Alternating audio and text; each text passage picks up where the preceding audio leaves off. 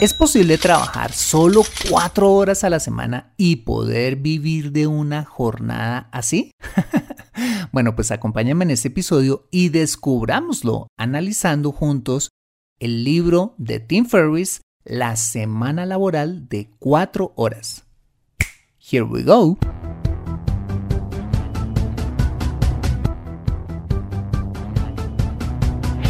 Bienvenido a Consejo Financiero el podcast de finanzas personales donde aprenderás a manejar inteligentemente tu dinero, salir de deudas, tomar buenas decisiones financieras y alcanzar una prosperidad sólida y duradera. Consejo Financiero son finanzas personales prácticas para gente como tú que desean transformar su futuro financiero. Bienvenido a bordo.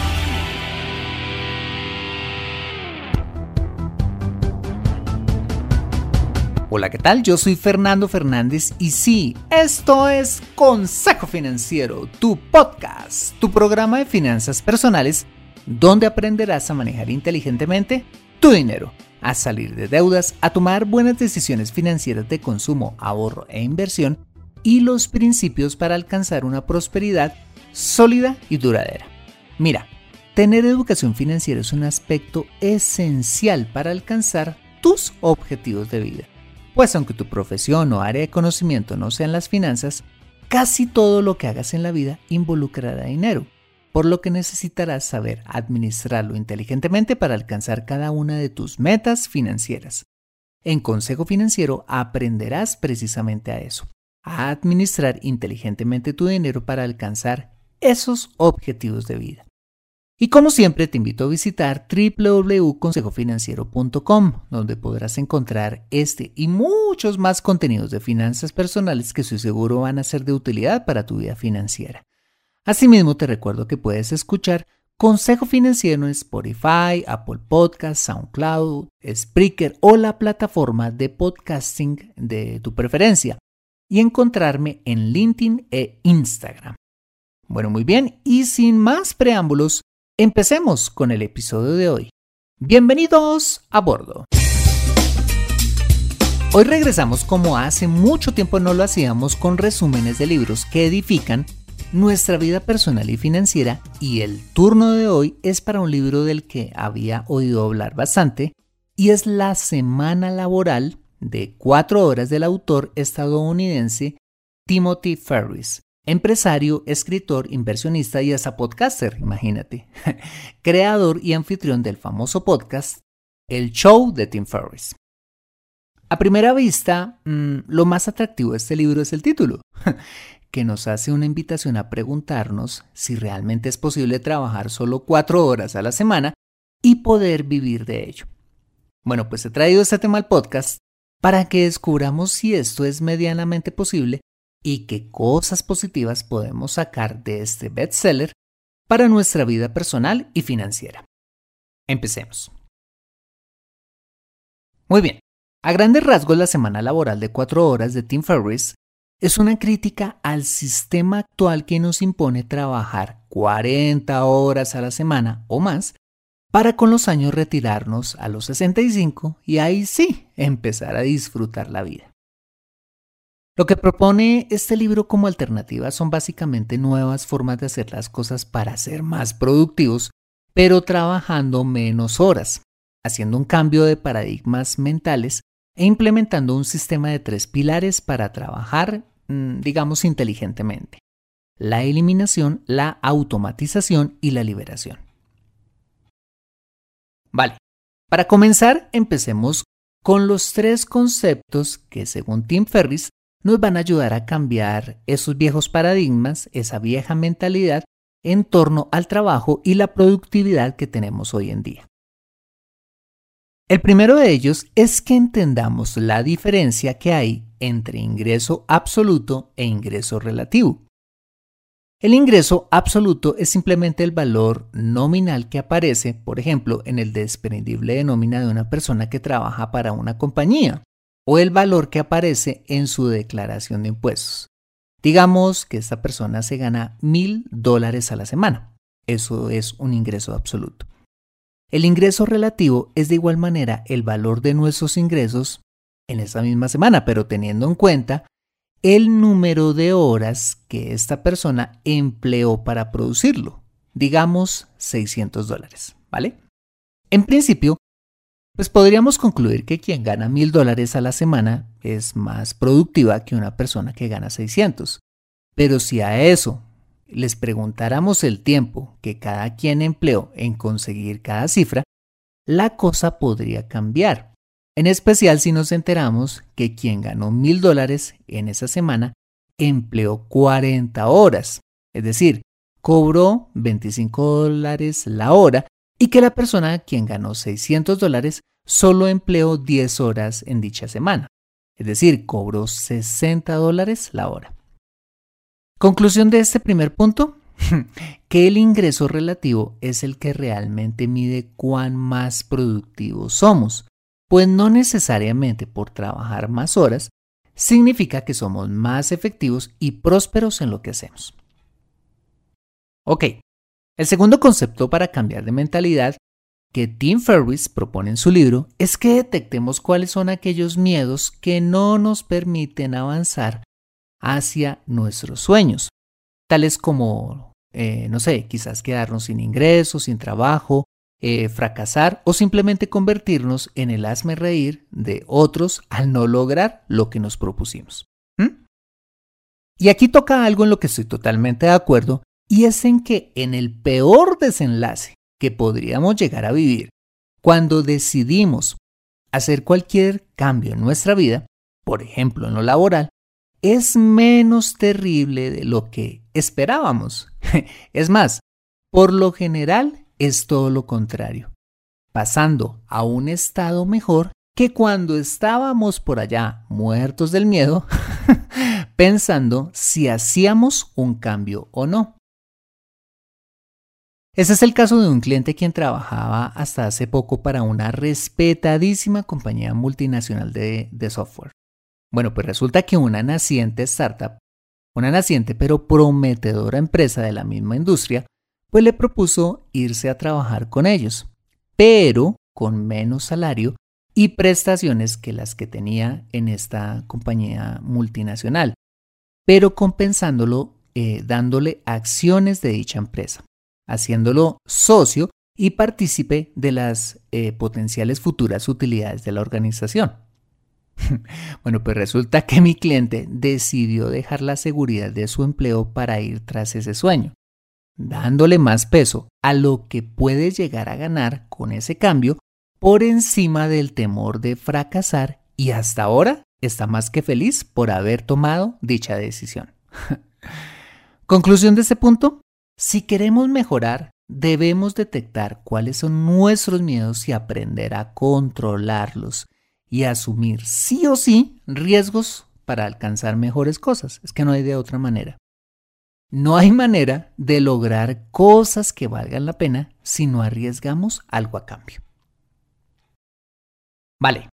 El tercer concepto que toca eh, Tim Ferriss en su libro es que debemos tener metas ambiciosas en cada área de nuestra vida. En esto también me encuentro eh, totalmente de acuerdo, pues son las metas las que nos movilizan mental y físicamente en nuestra vida. Quizás nadie en tu familia haya logrado ser profesional. Quizás nadie en tu barrio haya logrado viajar alrededor del mundo. Quizás nadie en tu círculo de conocidos haya logrado construir una empresa. Quizás nadie en tu ciudad haya logrado convertirse en un influencer de talla internacional. Cuando nadie en tu familia, tu círculo de conocidos, tu barrio, tu ciudad o aún tu país no haya logrado algo que tú sueñas con lograr, pues no significa eh, entonces que sea imposible lograr ese sueño. No, significa que si crees que puedes lograrlo y trabajas para alcanzarlo, puedes estar felizmente destinado a ser el primero en tu familia, círculo de conocidos, barrio, ciudad o país en lograrlo. Esa es la razón por la cual Tim Ferriss nos invita a tener metas ambiciosas. Muy probablemente lo vas a lograr, Probablemente no, pero lo que sí es seguro es que con metas ambiciosas, sea lo que sea que finalmente alcances, va a ser muchísimo mejor que lo que vas a lograr si te conformas con metas pequeñas. Acompáñame después de este mensaje donde veremos las tres reglas que según Tim Ferriss debemos romper para ser más productivos. Regresamos en breve. Me siento atascada en mi vida financiera y no sé por dónde empezar. Quiero ahorrar para la universidad de mis hijos, pero no sé dónde hacerlo. Me gustaría invertir en fondos de inversión, pero no sé dónde ni cómo. Deseo tener un seguro de vida, pero no entiendo del tema. Quisiera planear mi jubilación, pero no tengo quien me asesore. Si vives en Colombia y este es tu caso, no te preocupes, ve a www.consejofinanciero.com slash asesoría guion al medio financiera y solicita la asesoría que requieres en forma personalizada. Consejo Financiero, mejor educación financiera, mejores decisiones. Regresamos a Consejo Financiero. Muy bien, hasta aquí hemos visto los tres conceptos para cambiar nuestra mentalidad. La diferencia entre ingresos absolutos e ingresos relativos definir y controlar nuestros miedos y plantearnos metas ambiciosas. Adicionalmente, Tim Ferriss eh, plantea algo que se llama las reglas a romper, que nos impiden ser más productivos y tener más tiempo libre y son. En primer lugar, esperar solamente la jubilación. en segundo lugar, que el tiempo sea perfecto para empezar a trabajar en un sueño. Y en tercero, pensar que quien trabaja más gana más dinero o es más eficiente. En primer lugar, esperar la jubilación hace referencia a que no tiene sentido para él trabajar 30 a 40 años para el final sí dedicarnos a lo que más nos gusta, pero con el problema de ya no tener las mismas energías o tiempo de vida para disfrutar de ese tiempo libre como eh, finalmente queríamos. En esto estoy parcialmente de acuerdo. Pues efectivamente no tiene sentido esperar hasta la jubilación para dedicarnos a lo que más nos guste, pues esto claramente es algo que podemos hacer de jóvenes si no lo proponemos. Pero sí es muy importante construir un capital para nuestro retiro haciendo pequeños esfuerzos financieros mensuales durante años, que eh, nos puedan dar la tranquilidad cuando nuestra capacidad de trabajo y energías pues no sean las mismas eh, de nuestra etapa más productiva. Yo diría que lo ideal es ahorrar una parte de nuestros ingresos todos los meses para nuestro retiro mientras invertimos otra parte de los mismos para dedicarnos a lo que más nos gusta, llámese construir un negocio soñado eh, paralelo a nuestro trabajo y que a la larga pueda llegar a ser nuestro ingreso principal en el futuro. Y o viajar por el mundo, eh, hacer el curso de cocina que queríamos hacer, estudiar inglés o hacer todos esos eh, sueños que siempre hemos querido realidad. No hay que esperar para el retiro. Muy bien. La segunda regla a romper en el libro se conecta con esta misma y es esperar a que el tiempo sea perfecto para trabajar en esos sueños. Es decir, quedarnos en lo que se llama popularmente la parálisis por análisis donde más o menos esperamos a que los astros se alineen para ahí sí cambiar a un mejor trabajo o comenzar nuestro negocio propio. Por experiencia, y en eso sí que estoy completamente de acuerdo, y es que si tenemos un sueño por alcanzar, debemos empezar a trabajar en el tema lo más pronto posible. Tomar decisiones con base en un buen análisis está muy bien y yo lo aconsejo siempre y cuando dicho análisis no se quede en muchos estudios en un papel. Nadie ha logrado conquistar grandes cosas por solo hacer grandes estudios. En mi caso, la verdad, hubiera querido salir de la comodidad de mi casa paterna muchos años antes. Hubiera querido conocer a Dios muchos años antes de lo que lo hice. De hecho, me hubiera ahorrado un montón de problemas. Hubiera querido dar el paso de de ser empleado a convertirme en empresario muchos años antes. E incluso hubiera querido empezar consejo financiero muchos años antes.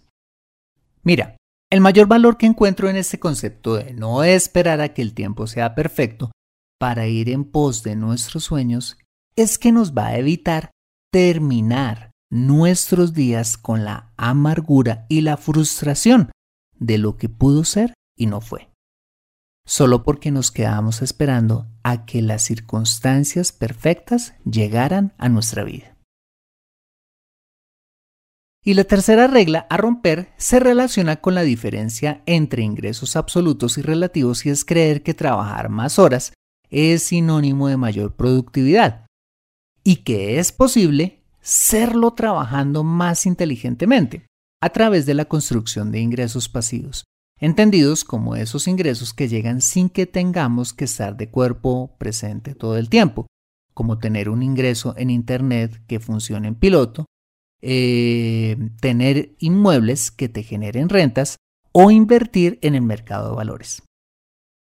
También coincido con romper esta regla de pensar que trabajar más horas es sinónimo de mayor productividad. Hoy en día vemos en el mundo laboral que hay personas que trabajan mucho más de 40 horas a la semana, pero no por eso son más productivas. ¿Por qué? Porque usualmente cuando tenemos largas jornadas de trabajo estamos acostumbrados a ellas, pues de una parte de alguna manera nos relajamos y hacemos las cosas con menos rapidez que si tuviéramos menos tiempo. Y de otra parte, claramente tenemos horas más productivas que otras, simplemente porque no tenemos la misma energía en la mañana que en horas de la tarde y mucho menos la misma energía en la noche, donde lo único que podemos estar haciendo es calentar la silla en la que estamos. Por esta razón, trabajar más horas no es sinónimo de productividad. Todo lo contrario, es sinónimo de improductividad. Es mejor trabajar menos horas con alta productividad y buena energía que trabajar un montón de horas con baja productividad y de paso robarle tiempo valioso a los que más amamos. Muy bien, hasta aquí hemos visto los tres conceptos para cambiar nuestra mentalidad y las tres reglas a romper para ser más productivos. Ideas que claramente difieren del pensamiento tradicional en torno al trabajo, las finanzas y la vida. Todas esas ideas lo que buscan en el libro es simplificar nuestra vida y volvernos más productivos.